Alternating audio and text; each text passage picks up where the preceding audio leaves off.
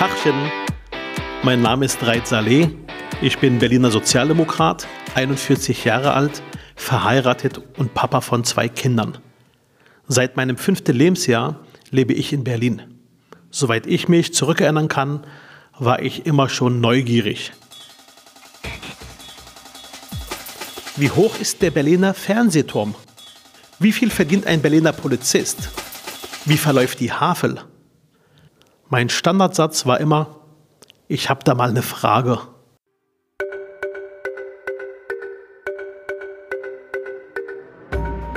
Ich finde, Politiker sollten öfters mal wie Kinder sein, sich umhören und Fragen stellen. Das mache ich gerne. Und heute treffe ich Sandra Jakob aus Spandau. Mutter von Marleen und Mutter von David aus der Peter-Hertling-Grundschule in Spandau. Ja. Mhm. Sie wohnen wie lange schon in diesem Bezirk? Ähm, ich wohne jetzt hier seit drei Jahren in Spandau. Und zufrieden? Doch, also ich finde es sehr schön. Es ist, es ist grün, es ist viel Platz. Ich mag die Altstadt okay. und ähm, ja und das Wasser. Auch mhm. die Nähe zum Wasser finde ich auch. Sehr Und viele ähm, Spielplätze? Äh, ja, doch, äh, eigentlich schon und auch relativ sauber im Vergleich zu Wenning auf jeden Fall. Und wie gesagt, die Möglichkeit, auch viele Fahrradtouren zu machen und am Wasser mhm. zu sein, das finde ich halt auch toll. Mhm, das freut mich. Ähm, Sie haben gehört, es gibt ja Veränderungen im Bereich der Schule. Es gibt ja ähm, seit dem 1.8. keine Gebühr mehr für das Mittagessen. Also alle Kinder können umsonst ÖPNV nutzen, Bus und Bahn. Und auch die Hortgebühr fällt ja weg für die erste und zweite Klasse. Und davor ist ja das Büchergeld weggefallen und davor die Kita-Gebühren. Wie finden Sie all die Veränderungen jetzt als Mutter von zwei Kindern? Ähm, also ich merke auf jeden Fall, dass es eine Entlastung ist, eine finanzielle. Das war das, äh, das erste auch positive Gefühl. Das zweite war dann halt schon so, dass ich mich gefragt habe, okay, was jetzt genau die Gründe dafür sind, ähm, warum man das jetzt gemacht hat. Mhm. Sie haben mich gefragt, welche Gründe gibt es dafür? Ja, welche Gründe, genau. Soll ich mal kurz erklären? Ja, können Sie gerne machen, ja. genau. Weil, äh, das hängt ein Stück weit auch mit meiner Partei zusammen und auch mit mir als Person. Ich habe ähm, die letzten ähm, sechs, sieben Jahre an dieser Vision der gebührenfreien Bildung gearbeitet. Mein Traum, meine Vision ist ja schon, dass wir sagen, wir entlasten die Familien. Ich finde, Kinder dürfen kein Armutsrisiko darstellen. Und wenn es eine Schulpflicht gibt, dann gibt es auch die Pflicht, dass die Kinder dort essen. Dann gibt es die Möglichkeit, dass wir sagen, die Kinder sollen von A nach B kommen. All das hatte ich in meiner Kindheit nicht. Äh, eine warme Mahlzeit in der Schule oder die Möglichkeit, mit dem Bus und Bahn zu fahren. Ich musste laufen und an vielen Sachen konnte ich nicht teilnehmen. Und auch eine Kita-Besuch war nicht möglich und Hortbesuch, weil alles Geld gekostet hat. Und die Idee dahinter ist einfach zu sagen, wir entlasten die Familien, wir wollen die Gebührenfreibildung. So entstand eigentlich die Idee. Und ich bin froh, dass die Koalitionspartner da mitmachen. Warum haben Sie sich das gefragt? Warum auf einmal? Ähm, weil ich tatsächlich äh, Kollegen habe, die alle auch in Berlin arbeiten, aber nicht in Berlin wohnen. Die wohnen in Falkensee oder drumherum und haben auch selber Kinder und die müssen halt ganz normal die Hortgebühr bezahlen und das Essensgeld. Und ähm, ja, ich mich dann halt natürlich weiter frage, okay, was macht man jetzt tatsächlich mit dem Mehr an Geld? Also reinvestiere ich das dann wirklich anders als Mutter oder als, ja, in dem Fall Vater dann?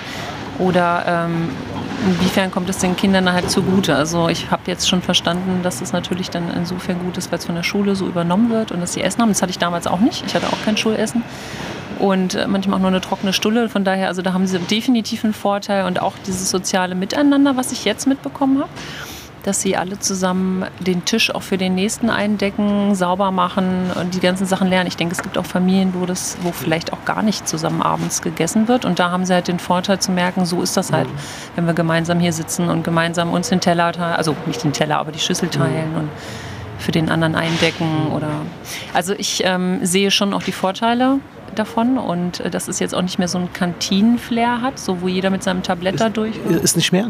Nein, ist nicht mehr. Das hat sich jetzt geändert aufgrund dieser Struktur. Also sie mussten sich jetzt anders organisieren.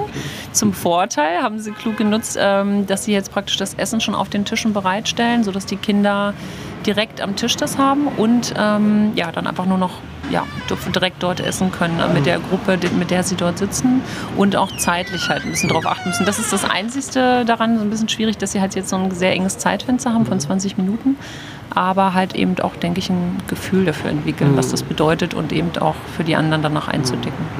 Ich hatte den Eindruck gehabt, als ähm, wir gesagt haben, zum 1.8.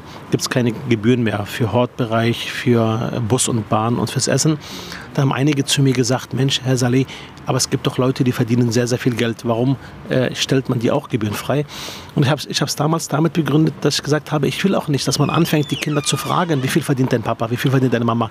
Ich habe gesagt, diejenigen, die super viel verdienen, die soll man über die Steuern am Ende auch zur Kasse bitten. Das heißt, Leute, die sehr, sehr viel verdienen, sollen entsprechend höhere Steuersätze äh, tragen. Teilen Sie den Ansatz oder hätten Sie sich gewünscht, dass diejenigen, die super viel verdienen, trotzdem zahlen? Ähm, ich denke gerade im Bereich Bildung vermutlich nicht. Also äh, da bin ich doch auch bei Ihnen, weil ich denke, Bildung, ich weiß nicht mehr genau, wie es jetzt in Schweden ist, aber ich habe mal gehört, dass das da auch kostenlos ist. Komplett kostenlos da. Genau, und ähm, kenne auch tatsächlich eine, die aus Schweden hierher gekommen ist, allerdings mit einem schwer behinderten Kind und tatsächlich wieder zurückgegangen ist, weil sie fand, dass die Unterstützung hier nicht gut war. Dort war halt alles in einem, auch mit der Nachmittagsbetreuung von dem Kind etc. Ich denke halt, dass das äh, schon so ist, dass im Bereich mhm. Bildung das eigentlich abgedeckt werden sollte. Damals damals hatte ich zum Beispiel auch kein äh, Schulbuchgeld, also da mhm. wurde mir das auch bezahlt. Und ich glaube, das war zu meiner Zeit. Da kam das dann Stück für Stück, dass ich dann plötzlich das zahlen musste und meine mhm. Mutter dann ja plötzlich dann halt 40 bis 60 D-Mark damals dann halt dann mhm. zahlen mussten selber ne, oder noch mehr. Also gerade diese ja, Geografiebücher und so, so Weltatlas und so, das hat dann schon ganz schon gekostet. Das ist ja jetzt nicht mehr so. Kostet jetzt gar nichts mehr und das ist schon ein Vorteil. Wie alt sind Ihre Kinder? Also Marlene ist jetzt sieben, die ist jetzt in der zweiten Klasse und David ist zehn und in der fünften Klasse. Und er fährt alleine oder läuft alleine oder begleitet ihn Mama und Papi noch? Nee, wir haben den Vorteil, dass wir tatsächlich so nah an der Schule wohnen, dass beide zur Schule laufen, gemeinsam, okay. also zu zweit. Aber vorher ähm, sind wir manchmal auch mit dem Bus gefahren. Ja. Und, und ab wann erlauben Sie äh, dem Großen auch alleine Bus zu fahren? Ähm, Jetzt darf er es ja. Jetzt darf er es ja. Ähm, ich glaube, das hängt ein bisschen noch von seiner persönlichen Reife ab, hm. vielleicht. Mhm. Ja, also eigentlich müsste das mal bald lernen. Mhm. Wir haben jetzt angefangen damit. Ich habe ja auch zwei Kinder, Sami und Ihab, beide neun, mhm. also Zwillinge. Mhm. Und wir haben seit ähm, Dienstag also den ersten Schultag noch nicht, aber seit dem zweiten Schultag äh, sie alleine Bus fahren lassen, also hinfahren lassen zur Schule. Am Nachmittag holt äh, meine Frau sie noch ab, aber hingefahren sind sie alleine, wobei ich zugeben muss, dass die ersten beiden Tage ich noch mit dem Auto den nachgefahren bin. Ah ja, ja, ja. Ähm, zu zweit geht es vielleicht aber auch noch anstatt jetzt alleine und das hat auch mal was mit der persönlichen Reife zu tun. Aber ja, ich meine, ähm. Trotzdem ist es ein Vorteil. Auf jeden Fall, also auch mit den Fahrten, weil gerade in Spandau, ich glaube, Spandau ist sowieso auch so ein Bezirk, also wenn ich jetzt nur von dem Bezirk hier reden mhm. kann, die Kinder müssen teilweise doch äh, oft immer mit dem Bus fahren, um mhm. zur Schule zu kommen, weil der Bus ja hier eher äh, präsent ist als jetzt die U-Bahn und ähm, von daher ist es schon von Vorteil. Gibt es was, was Sie ärgert im, an der Schule, wo Sie sagen, das läuft gar nicht? An der Schule? Oder äh, insgesamt im Bildungssystem? Da muss ich jetzt echt mal kurz überlegen. Also an der Schule, ich denke, was, was ich manchmal direkt an der Schule vermissen würde, ist jetzt eher, dass es mir zu wenig AGs noch gibt und so oder okay. zu wenig Handwerkliches. Okay. Es ist oft äh, so alles ein bisschen sehr geisteswissenschaftlich und so. Mhm. ähm, also ein bisschen mehr handwerkliche Sachen okay. würde ich mir eher noch generell an den Schulen wünschen. Ja. Mhm. Ich bin ja bei Ihnen in der Schule auch im Förderverein ähm, und äh, unterstütze auch die Schule seit einigen Jahren. Was äh, mich begeistert, ist quasi auch der Zusammenhalt. Ähm, äh, innerhalb der Schule. Dass auch dort die Stärkeren die äh, Schwächeren unterstützen und dass man da auch ein Stück weit zusammenhält. Zurzeit diskutieren wir über ein Problem Schulplatzmangel. Nehmen Sie wahr, dass es in Ihrer Schule jetzt enger wird, dass es da einen Bedarf gibt an mehr Plätzen oder nehmen Sie es gar nicht wahr als Mutter?